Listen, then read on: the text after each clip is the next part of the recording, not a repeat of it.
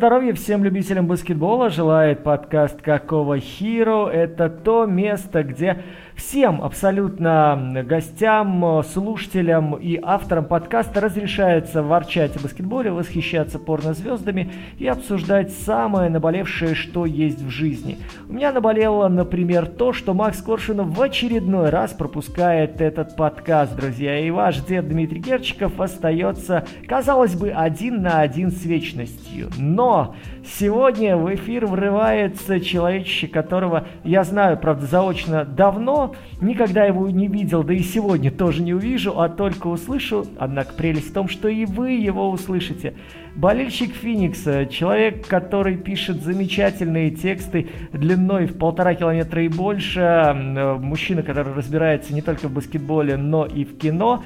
Ну, я думаю, что человек, который украсит сегодня наш подкаст, Павел Хрусталев, аплодисменты, женщины раздеваются, мужчины восторженно визжат, и я надеюсь, что этот дебют понравится, Паш, и тебе. Да, привет, спасибо, что пригласил. Надеюсь, надеюсь, все будет хорошо. Сегодня мы обсуждаем NBA, причем обсуждаем сезон, который завершился. Не только говорим о финале, говорим о том, что могло остаться за кадром, но понятно, не могу тебя не спросить о Голден Стейте, о чемпионстве, о Стефе Карри в рамках одного вопроса. Как вообще ты оценишь этот финал по шкале от 1 до 10? И как тебе мнение целого ряда наших коллег, не только русскоязычных, но и иностранных, что, come on, это был отстой какой-то, как это вообще можно называть топовым матчем, топовой серией за чемпионские перстни? Не, ну а что, в принципе, достаточно топово. Я... А кто так говорят, да? Я, я просто такого не слышал, если честно. Вроде, вроде ничего. Нет, ну с учетом того, что не было, конечно, ни одного более-менее близкого матча такого, то есть не было концовки ни одной, по-моему, такой, я, по крайней мере, не помню, а запоминающейся, возможно. Но, не знаю, бывали финалы и похуже, в принципе, я, я помню, даже я помню, хотя я НБА смотрю так нормально лет 15, даже чуть поменьше. Даже я помню хуже. И с участием одной из команд, которые вот сегодня ночью, собственно, выиграли титул, бывали и похуже финалы, даже два. Поэтому не знаю. Нет, мне, мне в принципе, понравилось. Ну, хуже, чем в прошлом году по игре. А да и чем в, позапро... чем в позапрошлом. Нет, например, вот 20 год, если взять Лейкерс Майами, там еще скучнее было. Так что, да нет, нормально, для истории сойдет. Ну, не супер, конечно, но ничего. Э, что бы ты отметил в этих Golden State, что их отличает от э, чемпионств предыдущих лет, э, от, возможно, каких-то тенденций, которые мы связывали именно с Golden State последние годы? И что бы ты отметил вот для себя в этом розыгрыше, в этом году против слова чемпион, какой бы, не знаю, знак препинания или какой бы прилагательный использовал? Ну, мне кажется, это самое слабая команда из всех чемпионских команд Golden State, на мой взгляд. Вообще, сейчас эпоха без времени, как мне кажется, опять-таки. А, времена героев прошли, настали времена людей, хотя среди них есть, казалось бы, герои вчерашнего дня, но они уже немножко не те, что были. И этот Golden State, он не зря ведь не считался фаворитом очень многими. Он действительно слабее, чем те версии их, которые были прежде. И сейчас, ну, слово такое, наверное, самое банальное, которое можно привести, преодоление, такое возвращение, преодоление, то есть что-то в этом роде. Вообще, мне кажется, что это чемпионство Golden State очень похоже на... Ну, не очень похоже, они все разные, конечно. Очень похоже на чемпионство Далласа 2011 года, с той лишь разницей, что до этого чемпионства было еще три а у Далласа ни одного не было. То есть, ну понятно, именно поэтому накал и вообще вот кульминационная такая вот составляющая того чемпионства Далласа по-прежнему оценивается выше, чем чемпионство любое другое, на самом деле, за последние там, 20 лет точно. Но это исключительно из того, что до этого ничего не было. А так, на самом деле, нынешний Golden State, он может быть даже круче того Далласа, в том смысле, что он, он был наверху, потом спустился в самый низ, и довольно быстро опять поднялся наверх. Но это, это прям круто. Это на самом деле такая ассоциация у меня возникает, э, когда говорят, э, избитая фраза, когда очень, ну, таких миллиардеров спрашивают, типа там Джеффа Безоса. Я не помню, кто говорил конкретно, честно говоря, по-моему, они все говорили эту фразу, что, мол, если у меня сейчас отнять все деньги, то через там несколько лет я опять стану миллиардером, потому что просто я знаю, как это делается. Дело не в тех деньгах, которые я заработал, а дело в моем отношении к жизни и в моем состоянии души. И вот Golden State это такой вот миллиардер, который обанкротился, а потом опять, э, благодаря своим каким-то внутренним принципам и внешним тоже, опять вернулся. То есть у меня Golden State вот такая ассоциация возникает. Тем более Golden, Golden, золотой, золото, деньги. Ну, да-да-да, самый дорогой состав в сезоне, да, все куплено, чемпионство не собрать, чемпионство можно купить, вот вам, пожалуйста. Ой, это вообще, это вообще какая-то самая невероятная... Не, кстати, вот совершенно никакого отношения к моей мысли не имеет. Самая невероятная чушь, которую я услышал, я даже поверить не мог. Я просто в последнее время очень часто э, ловлю себя на том, что натыкаюсь на какие-то твиттер-аккаунты, которые кажутся верифицированными, а на самом деле это фейковые. Просто, ну, как они очень похожи по названию, по всему очень похожи на официальные, но на самом деле они фейковые. Я был уверен, что вот эта фраза Уинхорста, она тоже, ну, не очень-то настоящая, прям скажем, когда он сказал, что это куплено. Ну, то есть, что это чемпионство, как-то там он сказал, очень хитроумная фраза такая была, что, мол, это чемпионство не баскетбольное, а чемпионство финансовое, ну что-то такое. То есть, чтобы победить их, нужно не команду собрать, а вот этот вот именно чек собрать пожирнее. Я ничего не понял, честно говоря, потому что команда собрана с драфта, по большому счету, целиком. Люди 10 лет уже вместе играют. Э, что он хотел сказать, я, я не знаю. Ну, ты знаешь, здесь как бы это не очень справедливо еще и потому, что, давай говорить откровенно, для того, чтобы играть вместе, эта команда не собиралась где-то в ресторане, да, не каталась на банане, делая вид, что ой, мы, ребята, просто дружим и отдыхаем, и никаких у нас здесь нет идей. Эта команда не устраивала решений в прямом эфире для того, чтобы, ох, вы посмотрите, там есть крутые, допустим, Клей и Стеф, и пойду-ка я к ним. Да и сейчас вот э, в эту команду не приходили люди, которые добились вроде бы уже всего, а когда его спрашивают, как, с кем вы хотите играть, он говорит, вот смотрите, Golden State-то здесь все крутенько, хотя перед этим приходил Лейкерс с идеей собрать такой же Golden State у себя. Лейкерс с идеей собрать Golden State как у себя, я не очень понял. В смысле, они... Но ты, видно, пропустил последнюю реплику Леброна о том, что когда у него спросили, где, где бы вы хотели играть, что вам нравится в современной NBA, какая из команд, он говорит, да вот в Golden State здесь все круто. А, не, не, это я, это, это, нет, это, это я видел. Я даже в телеграм-канале в своем замечательном, э, невероятном это запостил, да, мне очень понравилась эта фраза. Он, кстати, не первый раз, по-моему, это уже говорит.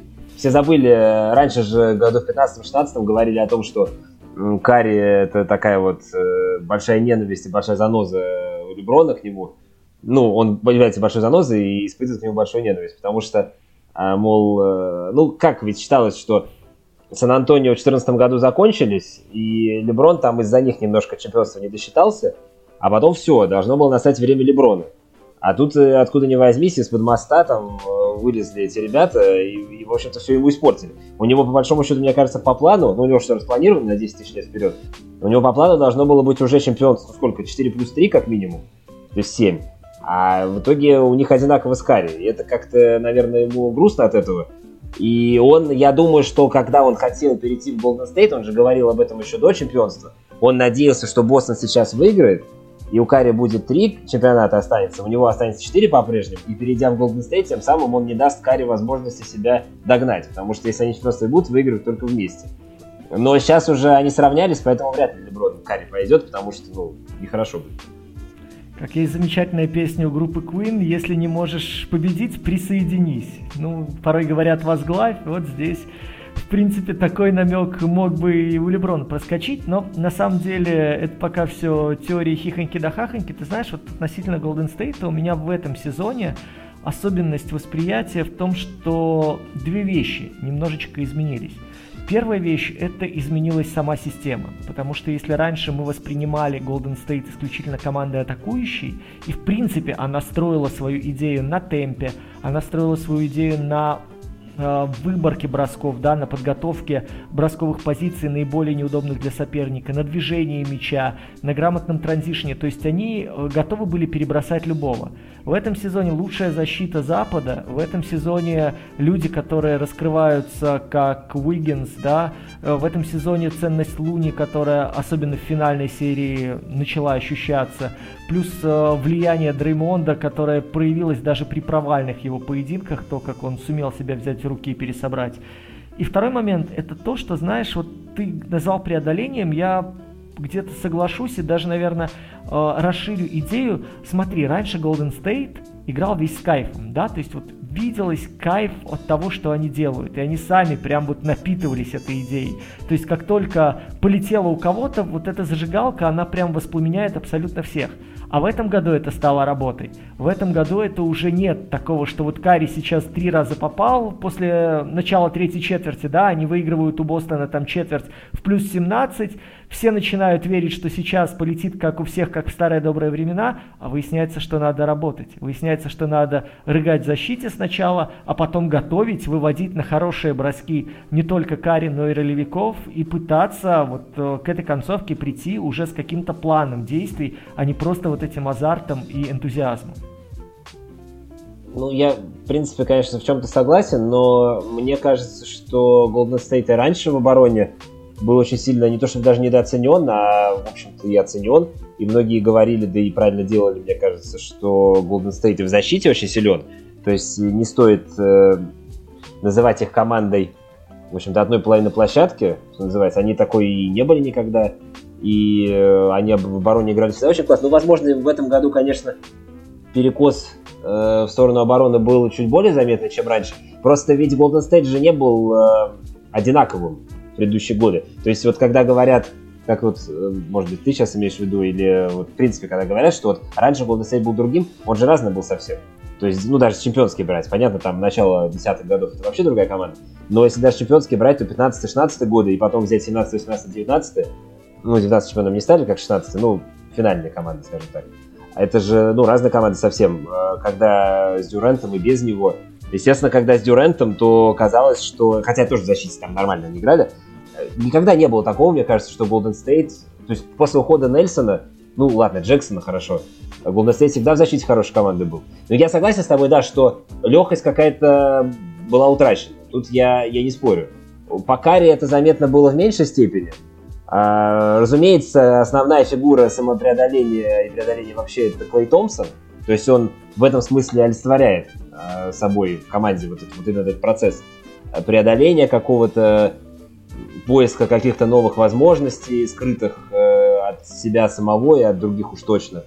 Дреймонд Грин постоянно... Ну, Дреймонду Грину просто нужно преодолевать себя. То есть, возможно, это какой-то предпосылки такой вот не было к этому, э, сама по себе она не возникала, но он ее провоцировал, он провоцировал создание предпосылки. То есть ему просто это преодоление, оно нужно. Он э, человек э, конфликта, то есть он всегда должен создавать конфликт внутри себя, рядом с окружающими, чтобы мотивировать себя еще больше на тоже достижение каких-то новых целей, потому что иначе он не может. Он не может в спокойном таком вот пространстве существовать. Существовать-то может как раз, но это будет именно существование, а не вот это вот искристое его какая-то натура проявляться каким-то образом. То есть, э, да, конечно, но им нужен был этот вызов, э, и поэтому они, собственно, и легкости никакой не было, потому что они, во-первых, уже стали старше. Это, честно, вот если приводить другую, ну, привести аналогию из другого вида спорта, то мне почему-то очень э, кажется похожим это на... Сейчас минуты две я, наверное, даже займу. А, мне кажется похожим на историю Надаля, теннисиста великого, который сейчас вот опять два турнира Большого Шлема в году выиграл. Очень похоже, просто, честно говоря, по очень многим параметрам, потому что, а, как и у Надаля, как Надаль, когда появлялся, был легендарный уже, ну, еще молодой теннисист Федерер, который, казалось, выиграет все. Также, когда появлялся Golden State, был Леброн, который, казалось, выиграет все. Вот тут появились какие-то непонятные люди, там вот испанец э, в безрукавке, и эти ребята из-под ворот, из-под золотых ворот, из-под моста, и начали играть в какой-то совершенно другой баскетбол, в который никто, как бы, в принципе, именно в такой никогда не играл. И как Надаль начал играть в теннис, в который никто никогда не играл. И это казалось каким-то вау-эффектом новизны, и что у него получалось это, ну, вроде бы, видимо, невероятно легко. То есть вот эти вот удары, эти вот э, подкрутки, вот этот э, форхенд его с левой руки невероятный, которого никогда не было и не будет, возможно. То же самое у Golden State. Э, игра, которая, ну, восхищала. И со временем Надаль стал чуть меньше выигрывать, сейчас опять чуть больше, но и как бы он поменял свою игру, какие-то черты при нем остались, но все равно это стало тяжелее гораздо есть гораздо тяжелее стал играть, он э, гораздо старше стал, гораздо больше стал пропускать и так далее. То же самое Golden State. Мне кажется, что это такая вот перекличка спортивного, мультиспортивного величия, она в этом году как-то очень ярко выразилась. Ну, может быть, для меня, потому что я поклонник этих двух видов спорта. Но мне кажется, в этом есть какой-то, если не тенденция, то сходство-то уж точно. Тогда давай проведем параллели с финалом прошлогодним. Наступлю тебе на больную фениксовскую мозоль. А, а, я надеюсь, что ты на своего любимого конька сядешь, но скакать не будешь три дня и три ночи. Но давай проведем вот такую параллель. Смотри, Феникс в прошлом сезоне добрался до финала. Феникс в прошлом сезоне вроде как выучил все уроки и выглядел, ну, пожалуй, самой глубокой, самой сбалансированной командой, да? В итоге Феникс не добирается даже до финала конференции. То же самое, в принципе, мы говорим о Милоке, не столько, наверное, о глубине, сколько о ресурсе, который был заложен в том же Янисе. Да, понятно, что травму получил Милтон, но при этом механизмы-то, которые были у Бакса, они уже были отлажены, и было понятно, и план А у Буденхольцера с Бруком Лопесом, и переход на легкую пятерку, и распределение бросков, и даже то, как э, тот же Конатон, да, с э, его партнерами по флангам, добирали и разбирали оставшиеся от Милтона броски. Но при этом Милоки тоже остается у нас ровненько на том рубеже полуфинал конференции. То есть люди даже не дошагивают до главного матча Востока и Запада. Твоя версия, что произошло и почему такой откат случается? Ведь оба проиграли 3-4 и оба проиграли соперникам, ну, которые определенно котировались ниже. Ну, как ниже? Э, э, я начну с Милоки, потому что если начну с Феникса, я никогда не закончу.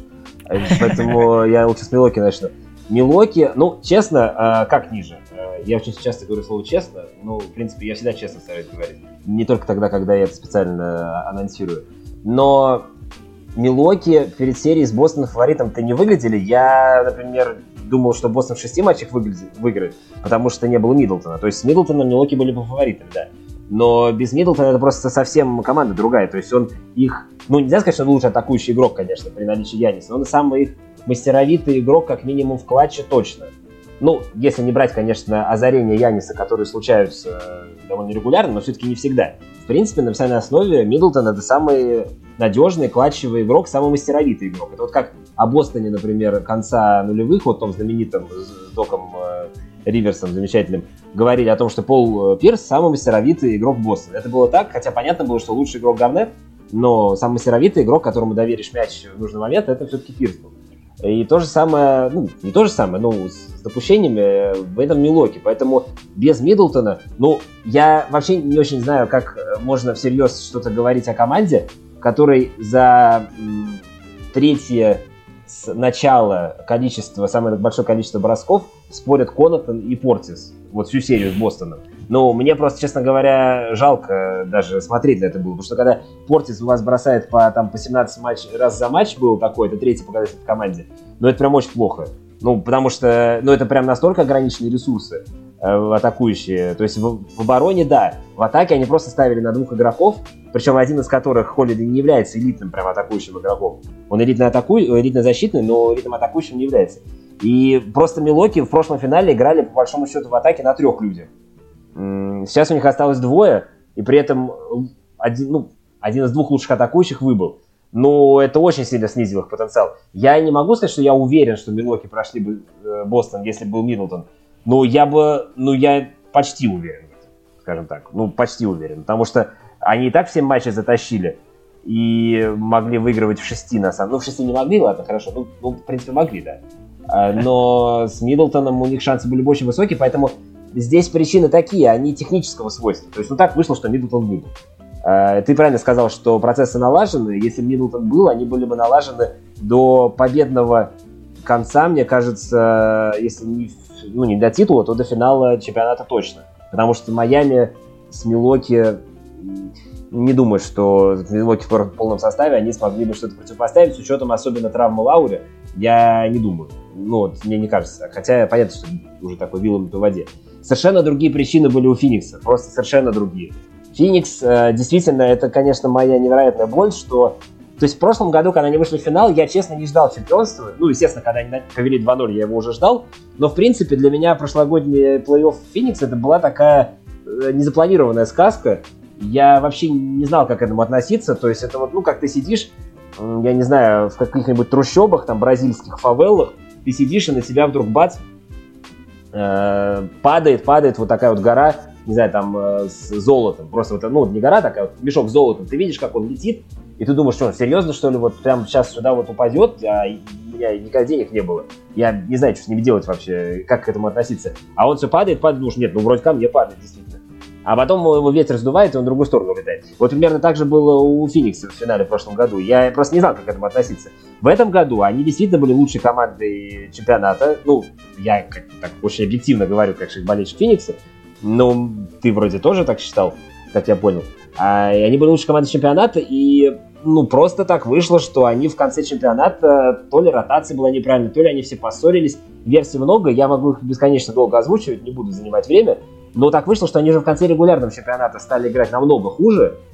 Прям намного. Ну, прям видно было, что команда уже как-то и ритм потерян, и, вот, и они этот ритм обретали по ходу серии первого раунда с Новым Орлеаном. Если была команда посильнее, хотя Новый Орлеан для себя так играл очень хорошо, но если была команда еще сильнее, то Феникс бы и там уже, на самом деле, проиграл.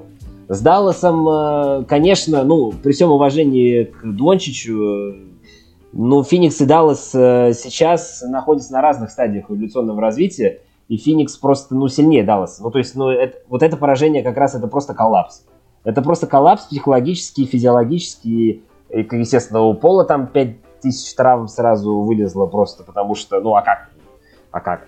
Иначе это, собственно, весь регулярный сезон-то они же не могли у него, как, откуда они у него возьмутся? Ну, то есть, там, во второй половине он получил травму какую-то, да, но быстро восстановился.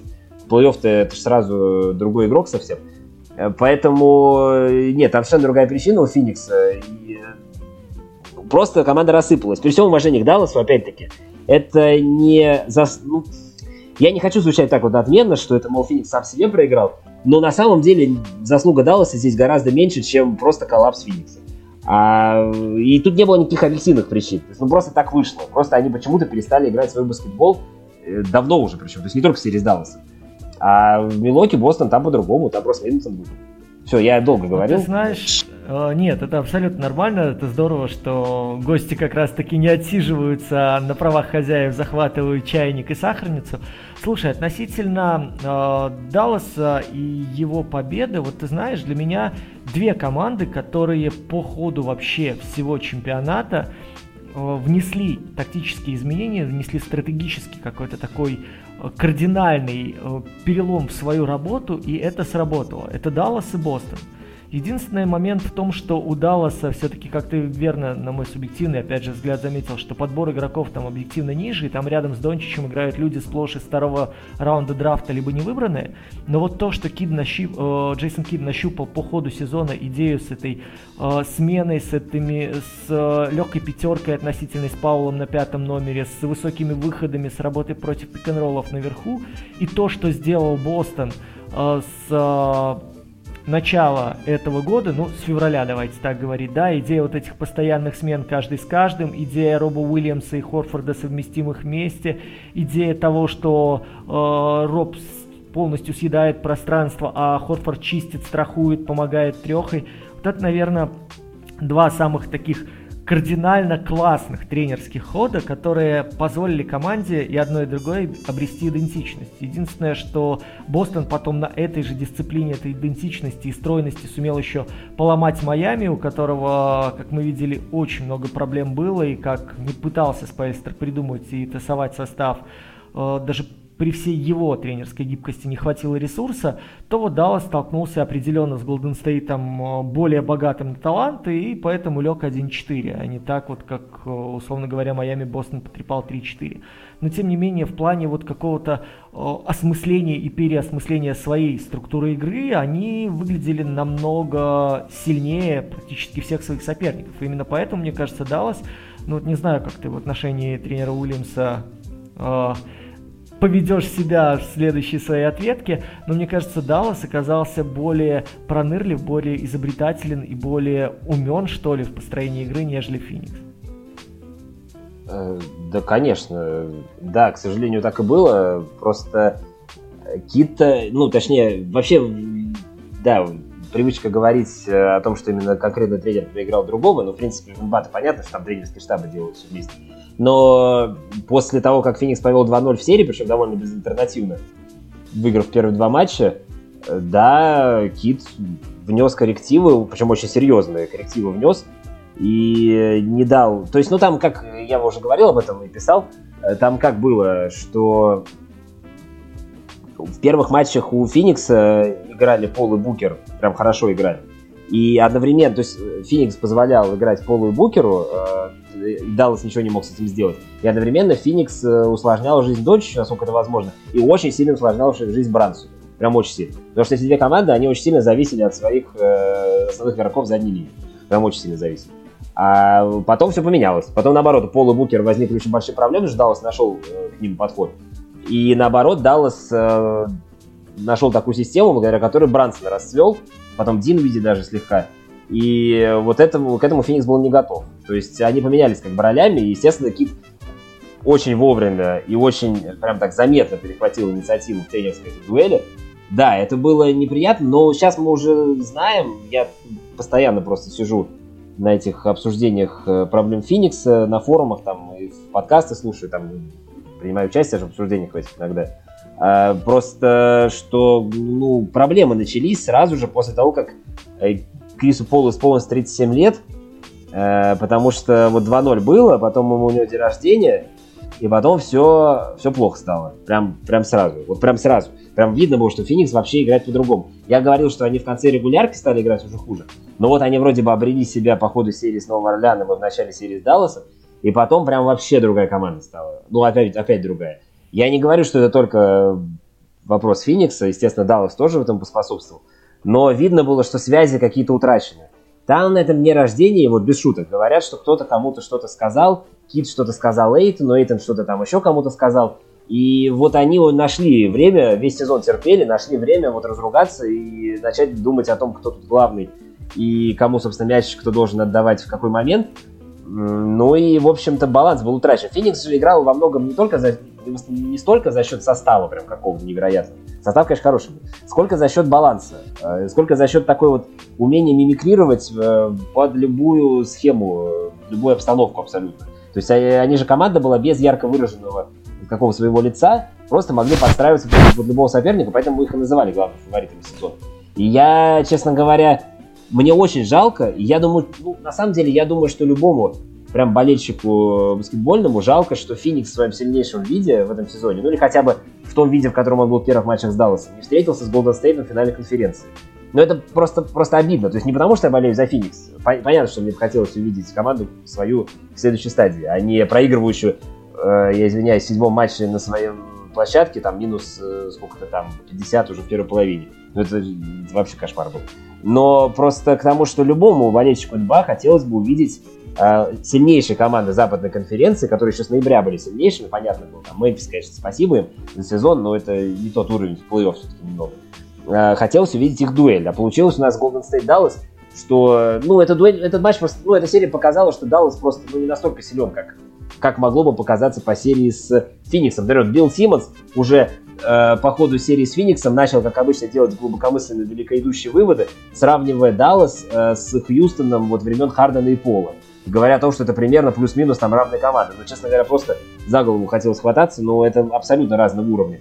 Тот Хьюстон э, выносил, на самом деле, до травмы Пола, ну не выносил, но переигрывал э, золотой Голден Стейт с Дюрантом и Карри. А этот Даллас, ну, ну совсем другого уровня команды просто. Э, и произошла большая переоценка, да, и поэтому с Golden State серия не получилась так, как многие хотели, чтобы получилось. А с Фениксом было бы весело. Я, я не, не говорю, что Феникс обязательно бы выиграл, потому что и по ходу регулярного сезона в первом матче, я прекрасно помню, его все очень долго ждали, точнее во втором. В первом Феникс выиграл как раз по в конце октября, в ноябре уже выиграл Golden State, потом на Рождество выиграл. И там не было Клея, и Golden State все равно выиграл э, у сильнейшего, Феникс в сильнейшем составе. И прям страшновато все равно было. Как болельщику Феникса мне было страшновато играть с ними в плей-офф. Ну, вот, честно могу сказать. А, но я все равно хотел бы, чтобы это случилось. Но, к сожалению, этого не произошло. Возможно, финал был бы другой. Возможно, такой же. Не знаю. Ну окей, давай тогда вернемся ненадолго к финалу. Понятно, что Бостон на фоне всего того, что произошло, это определенно команда открытия. Потому что смотри, в прошлом сезоне коллектив, который уже по регулярке имел уйму проблем, коллектив, который предсказуемо сгорел в плей-офф, коллектив, который начал этот сезон ни шатка, ни валка на том же багаже, что и Стивенс, коллектив, который вел за собой тренер-дебютант, которому приклеили, как этот, ярлык, да, физрук Аймаудока, после чего случается отрезочек с февраля после которого Бостон заходит э, гордо в лидеры Востока, потом серия плей-офф, где очень уверенно Бостон разбирается с Бруклином, показывая Кевину Дюренту его место, и дальше два раза по 4-3, где уже видна и воля, где видна и тренерская концепция, где есть Джейсон Тейтум и Джейлен Браун, которые, оказывается, могут играть вместе. Э, в твоей вселенной вот э, это преображение, это открытие и эти люди, как ты вообще воспринимаешь итог, исход Бостона? Потолок ли это данной команды? И что ты скажешь о Джейсоне Тейтуме в качестве... Ну вот он сам себя называет сейчас топ-10 игроком NBA 2021-2022. Нет, ну он топ-10-то понятно, что топ-10. Э, тут вопросов нет. Если бы он топ-5 называл, тогда были бы вопросы. Топ-10, я думаю, да. Но опять-таки, это есть же такая, ну, концепция, что топ-10 это не 10 лучших игроков, а топ-10 это просто статус. То есть, что, ну, игроков уровня топ-10 может быть больше 10, как это парадоксально. Что просто это такое вот э, уже устоявшееся понятие. Э, поэтому не совсем, не всегда понятно, что конкретно имеется в виду. Действительно ли он в числе 10 лучших игроков себя считает формально? Или просто топ-10 это какое-то такое вот что-то, что-то более эфемерное, чем э, просто числовой показатель. Э, но да, конечно, он игрок топ-10. Э, я понимаю, что в России, в русскоязычном вообще пространстве большая э, фанбаза Бостона. Я рискую, наверное, особенно в такой момент, э, навлечь на себя какой-то гнев. Но мне, честно, не нравится Бостон. Вот просто не нравится. Ну, ничего не могу сделать. Мне нравится Хорфорд. Я поэтому в какой-то момент хотел, чтобы он вышел в финал и выиграл чемпионат. Но ну, финал вышел впервые в карьере, и уже, в принципе, уже хорошо. Я уже доволен. А в финале я, конечно, все-таки болел за Golden State. Почему? Потому что Бостон, э, ну, для моего мироощущения баскетбола Бостон играет очень просто. Я не хочу сказать примитивно, потому что, потому что в какие-то моменты действительно Бостон и примитивно тоже играет. Но даже в свои хорошие моменты Бостон играет все равно, ну как, как это принято говорить, я писал об этом даже, Бостон упрощает. То есть как я, прошу прощения, в интервью одному известному иноагенту там, Николай Солодников сказал, что он не любит упрощение, э, такое нашумевшая дискуссия была. Он не любит, когда в обществе упрощают, э, хочет, чтобы все усложняли, и люди тянулись за этим усложненным чем-то. То вот Бостон как раз, если переносить на баскетбол, он тоже упрощает. Но come on, есть же правило бритвы Оккама. Самое простое решение ведет к самому большому успеху. А я, а я не спорю, я же не говорю, это на самом деле абсолютно грамотный подход. Я же не говорю, что мне кажется, этот Бостон это какой-то самозванец, который э, просто у кого-то диплом списал и на этом основании вышел в финал незаслуженно, и там еще выиграть мог. Абсолютно правильно работал Имел Удока, к нему вообще никаких вопросов нет. Имея таких игроков в распоряжении, э, ну, на самом деле, по ходу сезона там команда сильно поменялась. Если вспомнить, там в начале сезона такие товарищи были, о которых все уже забыли. Там, по-моему, и, там и Шрудер, и Ричардсон, и, и Кантер, там кого только не было. То есть, так, если подумать, команда очень сильно изменилась. То есть, ростер, вот если взять в начале сезона и в конце, это прям вообще разные команды абсолютно. Там разогнали метлой вообще всех практически. Оставив, правда, при этом очень короткую ротацию, что против них и сыграл. Но сейчас я об этом еще скажу. А, но просто мне, мне это не близко. То есть мне не близко вот такое упрощение. Я очень рад, что выиграл Golden State, который какие-то, какими-то более сложными материями э, руководствуется, в принципе, при, в своем вот этом вот таком вот концептуальном ощущении вообще баскетбола в целом.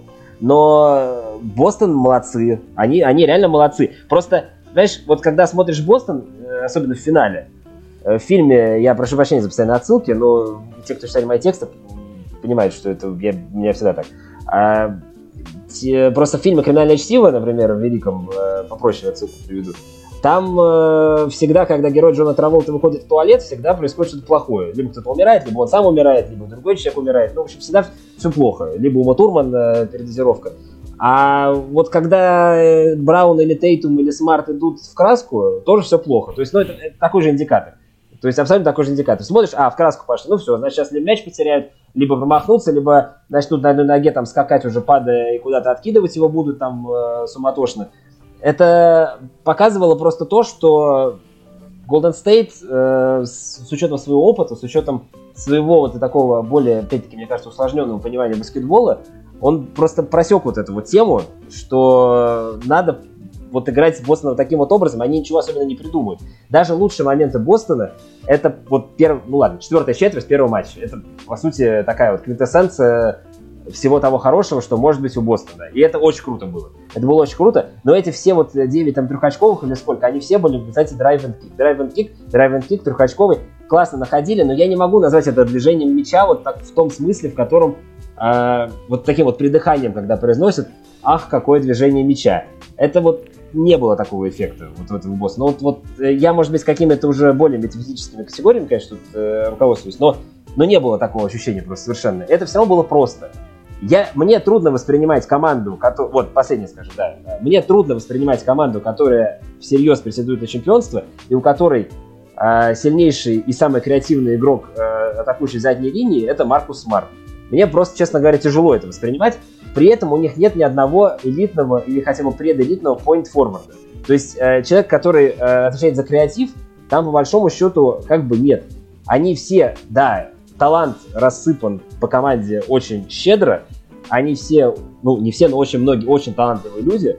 Но вот именно с точки зрения организации игры, э, они были, ну они были, короче говоря, не примитивны, в худших проявлениях примитивны. А так они были просто недостаточно хороши, скажу так. Мне такая игра не близка, я очень рад, что выиграл Golden State, который э, преодолел себя, преодолел все, и, в общем, я рад. Все. Ну, ты знаешь, это вот та история, когда самые простые решения, они отдаются как раз-таки людям, которые не способны генерировать что-то более сложное. Потому что если у тебя человек умудряется пробить соточку потерь за плей-офф и обновить рекорд, хотя, в принципе, он изначально не рассматривался, даже по ходу регулярки особо не адаптировали Тейтума на роль point форварда на роль первого номера.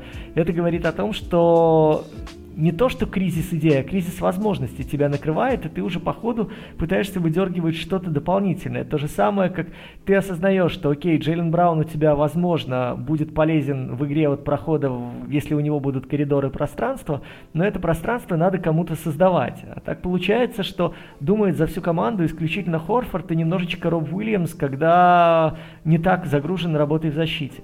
Но здесь единственный момент, который как бы в моей вселенной этот Бостон оправдывает, то, что, во-первых, у тебя покатило, и ты едешь по накатанной, боясь разрушить то, что и так хорошо работает, работает с февраля, работает на э, команду, работает на настроение, на атмосферу, поэтому и ротация сокращается, потому что ты знаешь, что вот эта четко конкретная штука работает.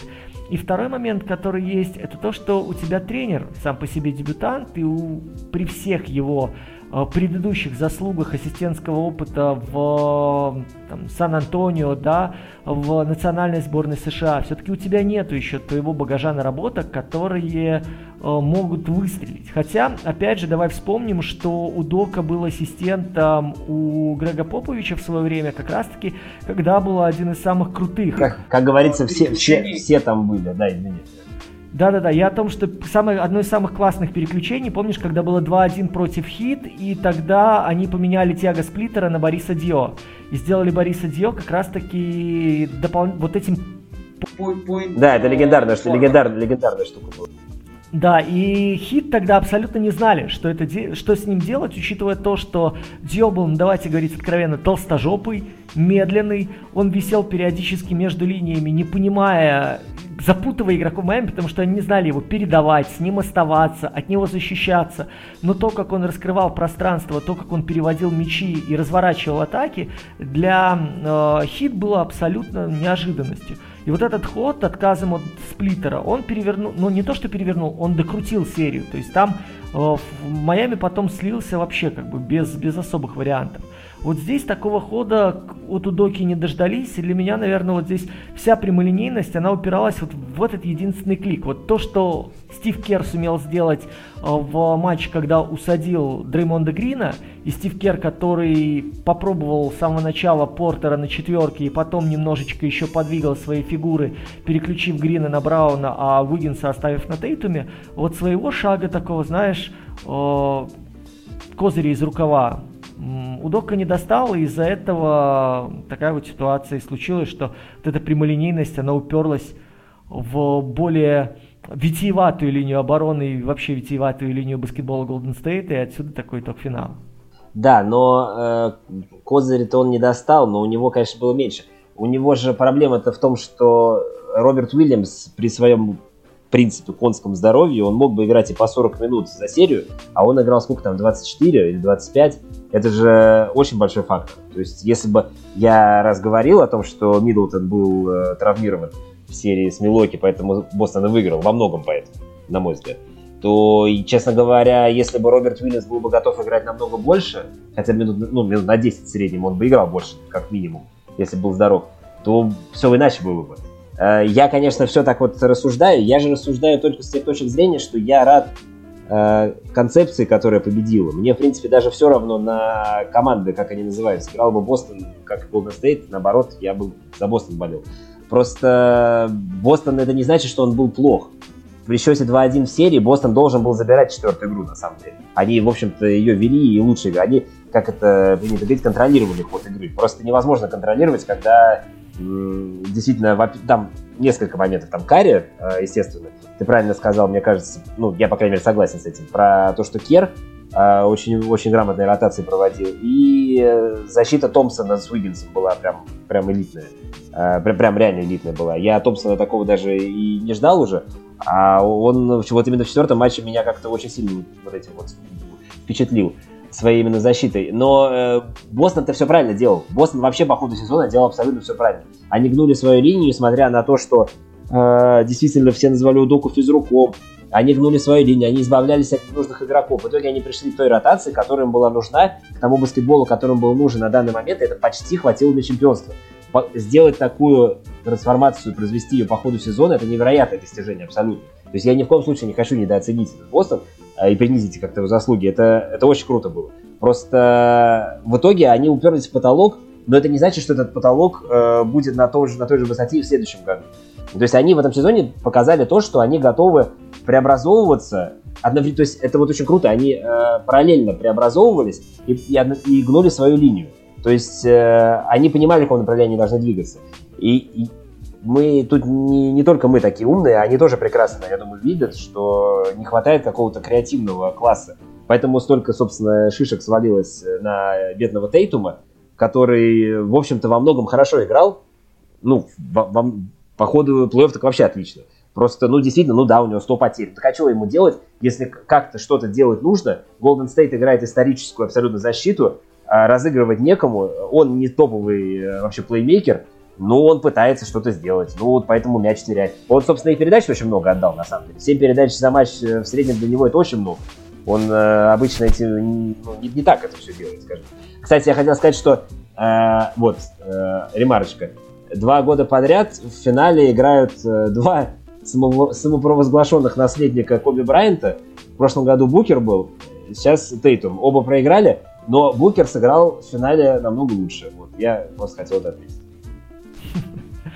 А, слушай, момент, который хочу обсудить, раз мы уже с тобой о плей-офф в принципе говорим, да, самое большое разочарование твое в плей-офф, потому что здесь, смотри, здесь и Бруклин, который вылетает на ноль, здесь и Майами, который не добирает людей при всей своей заряженности, здесь и Филадельфия, которая феерического Эмбиида умудряется закапывать, несмотря на то, что тот уже себя в жертву принес и там разбил голову, и чё, какие только переломы не получал.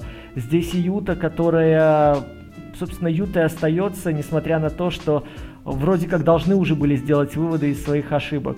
Здесь и кто у нас? Наверное, даже можем Чикаго вспомнить, да, который вроде как Дерозена в какой-то момент превознес чуть ли не до самых небес, а потом выяснилось, что Чикаго это примерно как Вашингтон начала сезона.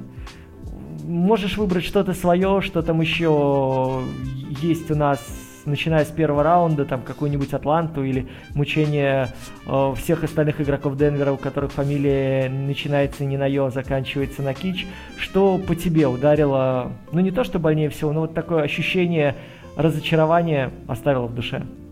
Нет, ну все мои разочарования Нет, нет, нет, эти мы выносим сразу за скобки. Баскетбольного плана, да, ну, если не баскетбольного я вообще не говорю, да, баскетбольного плана, связанный исключительно с командой из аризонских пустынь, но тут я уже, собственно, все сказал, что, ну, да, ну, если опосредованно, то есть не только именно конкретно с Фениксом, мне действительно очень жаль, что не было финала конференции Феникс Голден Стейт, потому что, мне кажется, было бы украшение э, плей-офф. Так же, как украшением плей-офф стала серия финала Восточной конференции Бостон-Майами. Мне кажется, это лучшая серия с отрывом. Э, мне кажется, она лучше, чем Бостон-Милоки э, и лучше, чем Миннесота-Мемфис, а больше, собственно, и вариантов э, таких и нет, мне кажется, чтобы выбрать. Мне, ну, я, может быть, сейчас что-то забыл уже, но мне кажется, что Бостон Майами однозначно лучшая серия была, и там было прям и, и равных матчей несколько, и, ну, в общем-то, все было. И вот серия Golden State Phoenix могла быть вообще ничего не хуже, но, к сожалению, да, случилось как случилось. А, так что разочарование, понятно, Феникс и отсутствие Феникса и вообще все связано с Фениксом. А если что-то другое брать, то, ну, я даже, честно говоря, мне бы, конечно, хотелось, чтобы но мне очень жалко, что мне вообще не, близ, не близка эстетика Мемфиса, и вообще не очень нравится эта команда ни эмоционально, ни в целом. То есть, ну, я уважаю за то, что они делают, естественно. Ну, как, собственно, как и все команды, которые вышли в плей-офф, но это же баскетбол высочайшего уровня. То есть, э, изначально презюмируется, что, что они все крутые, само собой. Но мне не очень близок этот Мемфис, но я бы хотел, конечно, увидеть продолжение серии с Golden State э, со здоровым Морантом. Ну, я бы хотел, да, потому что это было бы круто, потому что Мемфису не хватало, прям видно было. Они в последних матчах вот без него то, что проигрывали, то, что они выиграли плюс 60, это понятно один раз. А те матчи, что проиграли, они, собственно, во всех матчах играли как минимум не хуже. Из всех, что я помню, по крайней мере, в шестом точно, в четвертом тоже. Они просто в конце не находилось человека, который может вообще на себя игру взять и что-то забить. Они все, все в концовке же проигрывали. Э, то, что Дилан Брукс считает себя ровнее Моранту в каком-то смысле, ну, это проблема Дилана Брукса и штата Теннесси всего, наверное, а больше ничьи. Э, мне вот за это обидно, да. Вот в этом смысле жалко. Э, Чикаго мне не жалко, мне, собственно, ну, чего их жалеть. Чикаго, Чи... вообще хай, хай, очень хайп был непонятен вокруг них, то есть, понятно, Таура де Розена, который э, вот как зимой, вот он осенью зимой, игрок для осени, осень-зима, игрок, а потом, когда весна уже, ну, мол, типа, извините, я уже не могу, так, я уже все, уже отстрелялся. А что, так, ну, Новый Орлеан, понятно, мне понравился. Юта это не разочарование, потому что чего? Юта, она, как ты говоришь, собственно, она, да, она есть Юта. Она уже прошла свой эволюционный путь, э, вообще вот к низшей точке уже подошла. Э, и Куин Снайдер сейчас в ЦСКА придет же, там Гомельский сказал, что а, то есть, нет, ну почему? Ты знаешь, они, он мог пойти ассистентом Эмиля Райковича вполне реально. После последнего сезона я бы этому не удивился. Да. Нет, ну, э, на самом деле, да, нет, ну Юта, конечно, не разочарование, естественно. Разочарование бы, было бы, если бы они куда-то прошли бы, а потом бы с грохотом бы проиграли. А так они проиграли в первом раунде тихо, мирно и все хорошо. А так бы они прошли бы Даллас без Дончича, что в принципе вполне было возможно, если бы Дончич так и не поправился. Потом бы как-нибудь вот, э, вот коллапс Феникса был бы настолько велик, что Юта даже его бы обыграла. И вот Юта такая вот вся прекрасная выходит на Golden State, но понятно, что там 4-0, 4-1. То есть, ну, как бы, это было бы прям на виду у всех, прям при всем честном народе так позориться, вот это было бы прям реально позор. А так в первом раунде проиграли себе, и хорошо, и, в общем, нормально все. Вот, а Майами, да, жалко. Майами жалко. Я не то, что за них болею, просто мне нравится Кай Лаури. Мне просто обидно, что они не сыграли в полном составе. Батлер же говорил, что когда Лаури играет на, ну, более-менее своем уровне, мы, нас трудно победить. Но это правда. Потому что если бы Лаури играл бы, как вот в таком шестом матче, э, в принципе, всю серию, ну, более-менее всю, то Майами были бы хорошие шансы пройти в финал. Что они там делали с Голден Стейтом, я не знаю, но шансы были бы хорошие. По крайней мере, Майами более гибкая команда, чем Golden State.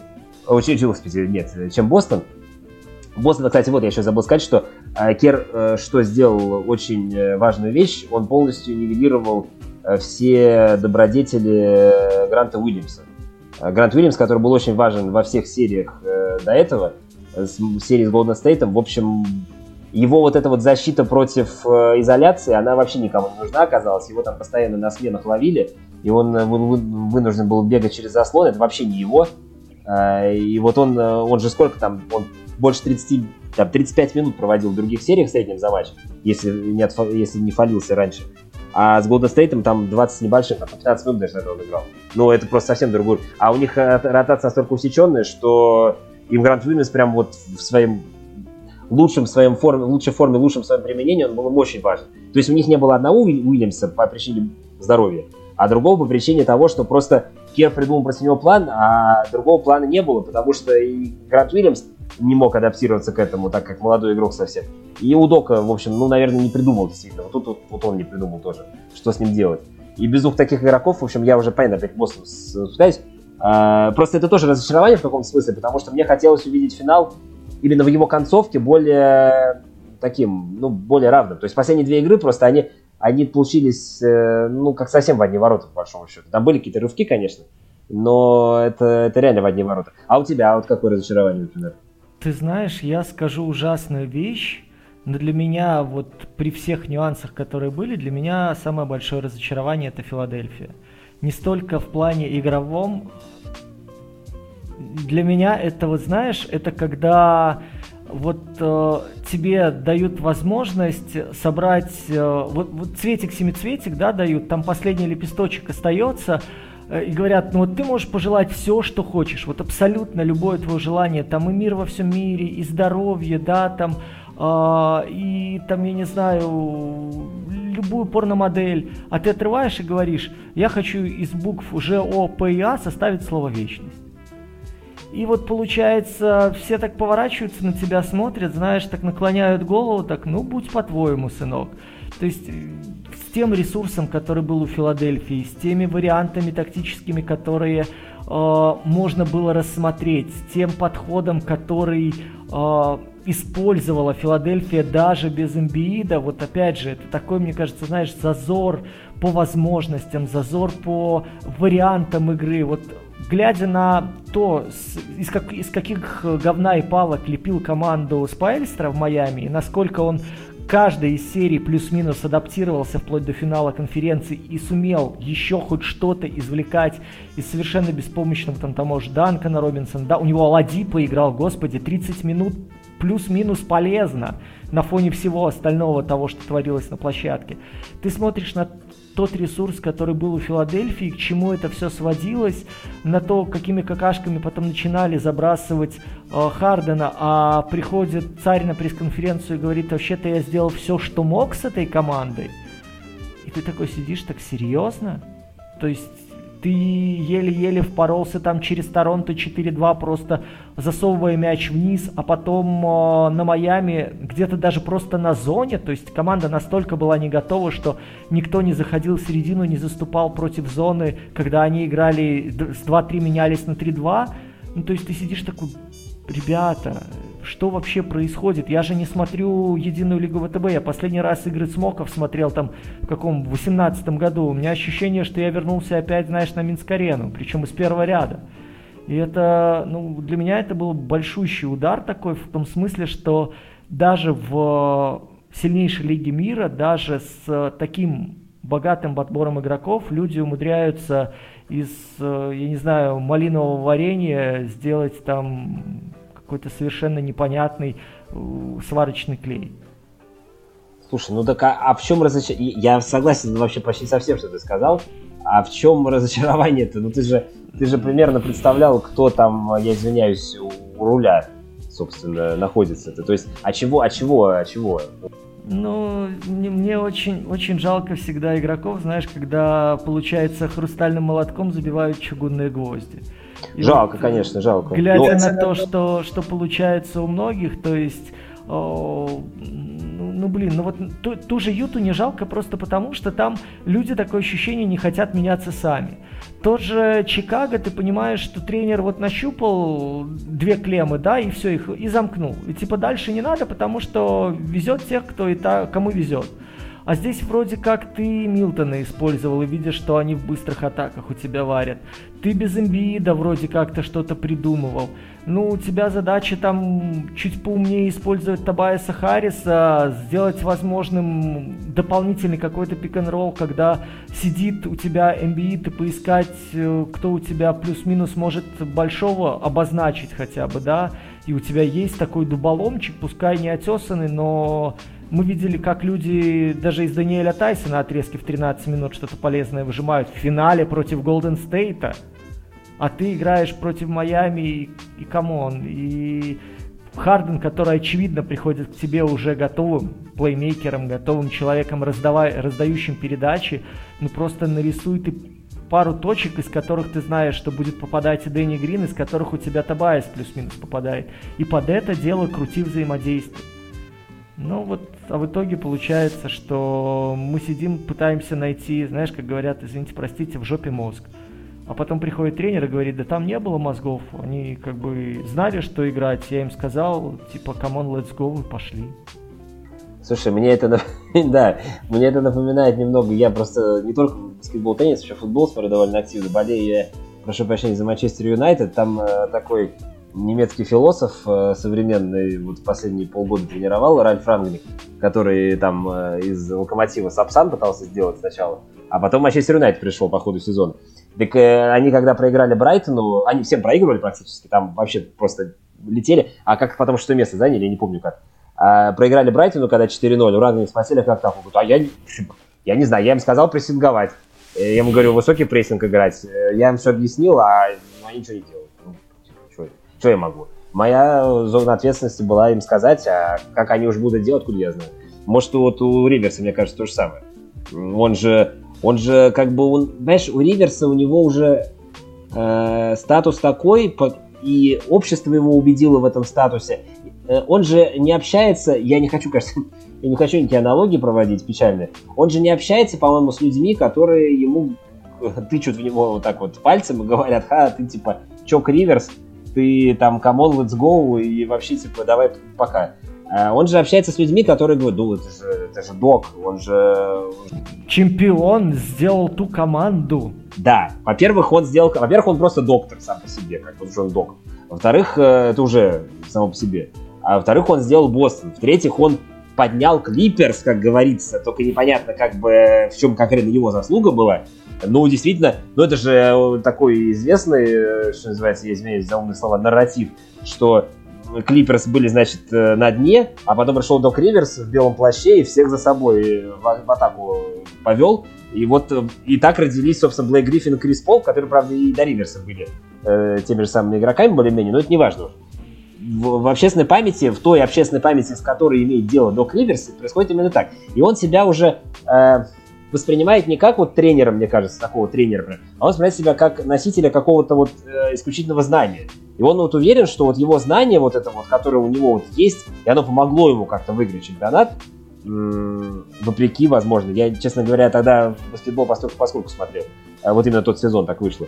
А, он как-то вот считает, что нормально все, а я ничего не могу сделать. Я применяю вот то знание, которое у меня есть, я применяю то знание, благодаря которому меня осыпают вот этими всеми почестями. Он же очень востребованный тренер. Его Лейкерс сейчас хотят, ну, уже не хотят, но вот до назначения они очень, по слухам, хотели Риверса. То есть его хотят вообще примерно все всегда почему-то. Э, только... Твое, твое счастье, что Манчестер Юнайтед назначил Тенхага. Слушай, ну могли бы и Риверса, могли бы и Риверса. Риверс там бы очень хорошо смотрелся. Отлично бы смотрелся, на самом деле. Но вместо Разника легко можно было. Можно было сказать, что он э, тоже мыслитель э, современный. Кстати, когда смотришь интервью Риверса про каких-то игроков, там, еще про какие-то... Очень интересные мысли, на самом деле. Я недавно слышал его мнение на великую тему сравнения Джордана и Леброна. У него отличные мысли. То есть он, он прям реально очень хорошо говорит. У него очень... Я, я подозреваю, что просто под его обаяние очень легко попасть. Опять-таки, не, не хочу никакие параллели проводить, но просто я подозреваю, что это действительно так. Что вот он э, человек, который говорит как бы простые вещи э, и довольно простым языком, но говорит настолько складно и настолько вот как-то хочет, заставляет в это поверить, что за ним как-то вот хочется вот идти. А, ну... я, я тебе скажу, что это напоминает описание одного небезызвестного президента одной небезызвестной страны в центре Европы с населением в 10 миллионов человек. Ну, э, допустим, да, допустим. Я просто к тому говорю, что э, но за ним-то идти хочется, но потом его идеи оказываются, э, в общем-то, несостоятельными.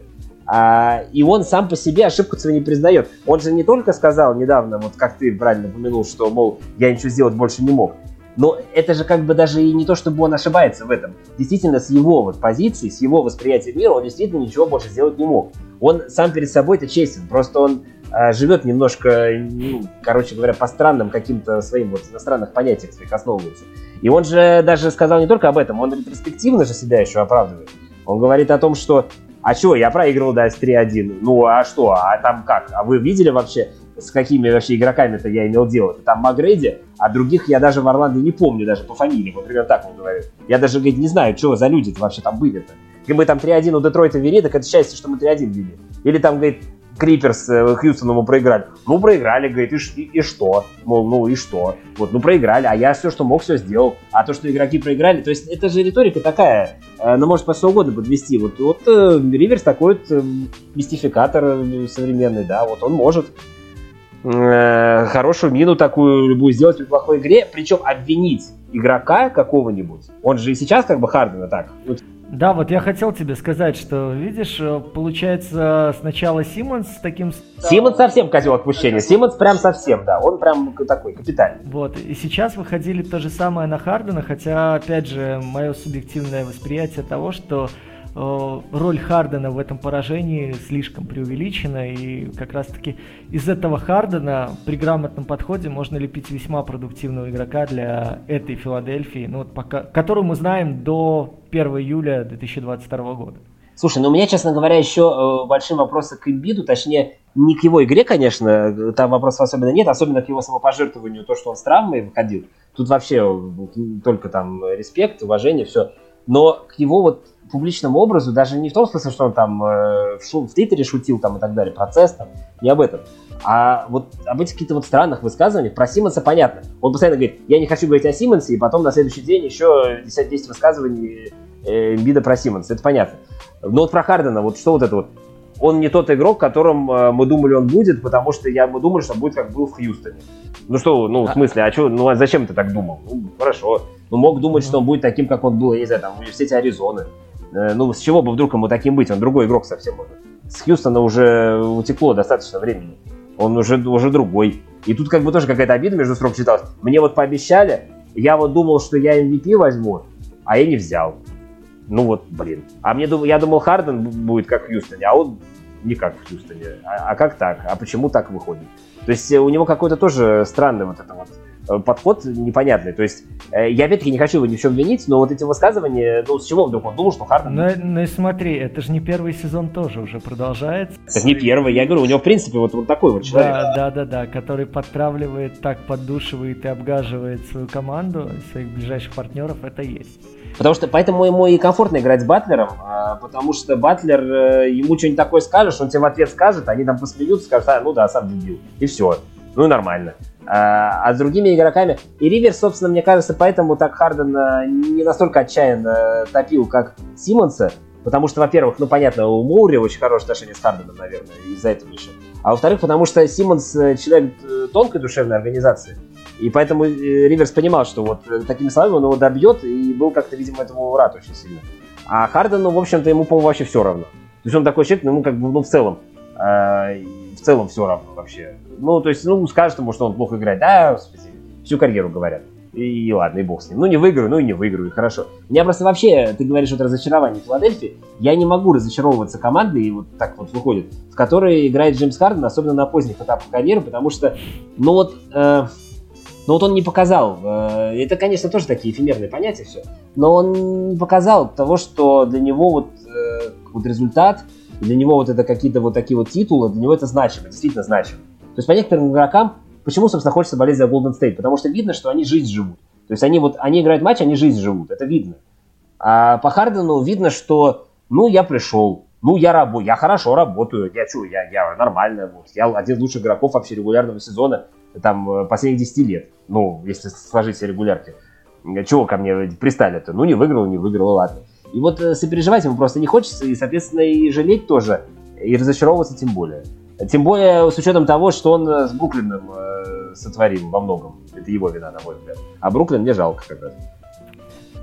Окей, давай тогда подведем итог нашей беседе. Сейчас последнюю тебе такую, даже не мини-темку, а такую точку предложу и возьму с тебя обещание, что еще разок минимум ты к нам заглянешь, потому что вот этим мостиком и посылом относительно Хардена, развалившего Бруклин, прям на второй круг нашего подкаста заводишь, и это тогда точно бы в два часа даже не уместилось, хотя, ребят, я клятвенно пообещал Паше, что в час, час десять максимум. Не-не, я могу, я могу, я могу больше, ну да, я просто слушать больше не стану, наверное, Давай так, самый яркий момент сезона для тебя, то есть по чему ты будешь вспоминать этот сезон? Вот одна такая точечка, которая для тебя будет маяком.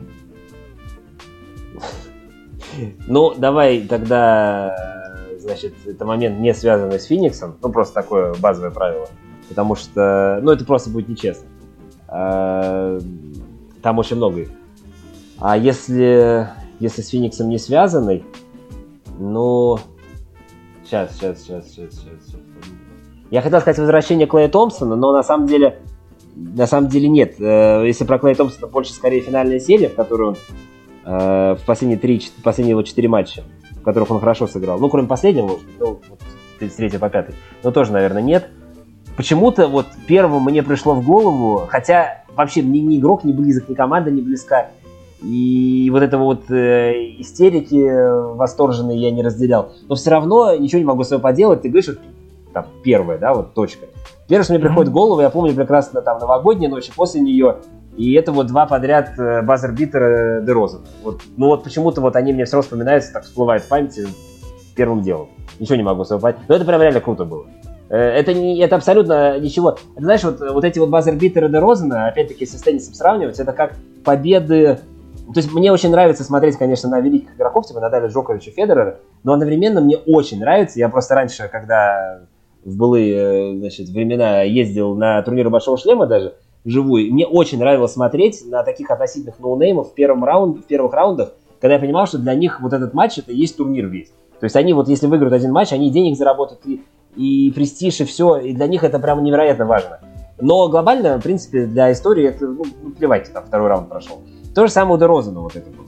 То есть понятно, что он, в принципе, не влияет на расклад сил в баскетболе сам по себе как личность. И никогда не влиял. Он повлиял на расклад сил только тогда, когда ушел из Торонто, собственно. Потом, когда плакаты начали вот эти вот. Дермар де Розен умер э, за это чемпионство, там, типа, потому что мы его, типа, убили, ушел, он ушел. Э, а чемпионат выиграли благодаря этому. Но сам по себе он не влияет позитивно никак. Но вот это вот он создает как бы мифологию НБА. То есть а мифология, она же не только из, из великих побед складывается, она складывается еще из таких вот каких-то пазлов, э, небольших таких вот ярких. И вот Демар Розен мастер, мастер таких вот незначительных ярких воспоминаний. Поэтому, наверное, они мне первым в голову приходят. Ну, а я поделюсь, знаешь, у меня прям вот это очень личное, потому что я смотрю на дядьку, которому 36, который первый раз в карьере выходит в финал, который вроде как должен был там оказываться уже намного-намного раньше, и его судьба бросала и в Оклахому, да, и возюкала Атлантой, которая вроде как расправляла крылья, все эти истребины, но даже в прайме он до этого не добирался. Ему 36, мне 37, и казалось бы, где мы, где я свернул не туда, чтобы не оказаться рядом, э, чтобы наоборот, чтобы оказаться рядом с э, Эллом Хорфордом вот в этот момент. Поэтому мне кажется, что, знаешь, вот это, это секунда, когда человек осознает, что карьера уже вроде как на закате, карьера уже вроде как не то что даже ролевого игрока, а, наверное, скамеечника, неожиданно вновь выносит себя на пик, ты являешься определяющим игроком одной из самых молодых и одной из самых талантливых команд года, ты влияешь радикально на то, что эта самая команда умудряется оставить за спиной соперников просто топ-класса, то есть Кевина Дюрента, да, там, э, кто у нас, Янис по пути, Джимми Батлер, и ты выходишь в финал, ну, мне кажется, вот это вот такой момент, который я буду пересматривать или пропускать через себя и понимать, что даже когда тебе кажется, что уже в карьере нет никакого просвета для того, чтобы себя реализовать, одна маленькая возможность может перевернуть мир с ног на голову.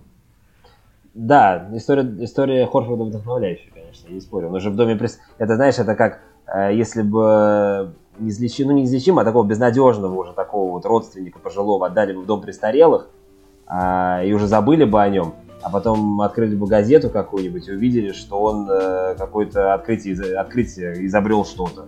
Все такие, так мы же его уже вроде как в дом престарелых в Оклахомске отдали. А он-то откуда здесь взялся? Ну да, это, ну это круто, да, я согласен. Я просто, видимо, еще не достиг того возраста, чтобы настолько, извини уж, чтобы настолько, э, ну, вот так вот вдохновляться этим. Но скоро уже тоже, да. Нет, ты знаешь, шутки над дедом в плане возраста, это всегда пожалуйста. Это с огромным удовольствием. Паш, тебе огромное спасибо, что уделил время, что выбрался к нам в гости. Огромное удовольствие получил от общения с тобой. Очень надеюсь, что заглянешь на огонек э, в ближайшем обозримом будущем еще раз, а может даже и не раз. Да, спасибо, я с радостью. Зовите, приду. Друзья, вам огромное спасибо, что были все это время вместе с нами. Надеемся, вам понравился подкаст. Макс Коршунов пока вдали от нас э, печатает, прямо строчит как швея тексты по драфту. На драфт у нас есть амбициозные планы. Не знаю, насколько они реализуются, но что-то да будет непременно. Дабы вы за всем успевали, пожалуйста, подпишитесь на подкаст Какого Хиру на ютубе, поставьте колокольчик. Загляните на телеграм-канал Goddamn It Э, и там тоже поставьте подписку, потому что Макс его ведет регулярно, я иногда врываюсь текстом. И напоминаю о том, что похвалить деда за то, что он не уснул и не умер во время эфира длиной 70 минут, можно с помощью нашего Бусти, ссылочка также есть внизу, как говорится, если есть у вас лишний рубль, лучше потратить его не на подписку на Pornhub, а на поддержку вашего любимого подкаста, потому что в нем все равно про порноактрис тоже будет. Всех обнимаю, всем здоровья, берегите себя, любите маму, близких людей, старайтесь не давать их в обиду, оставайтесь оптимистами, будьте людьми, как бы сложно это ни было в современных обстоятельствах, и любите баскетбол. Целую в нос, ваш дед, какого хиру, обязательно услышимся.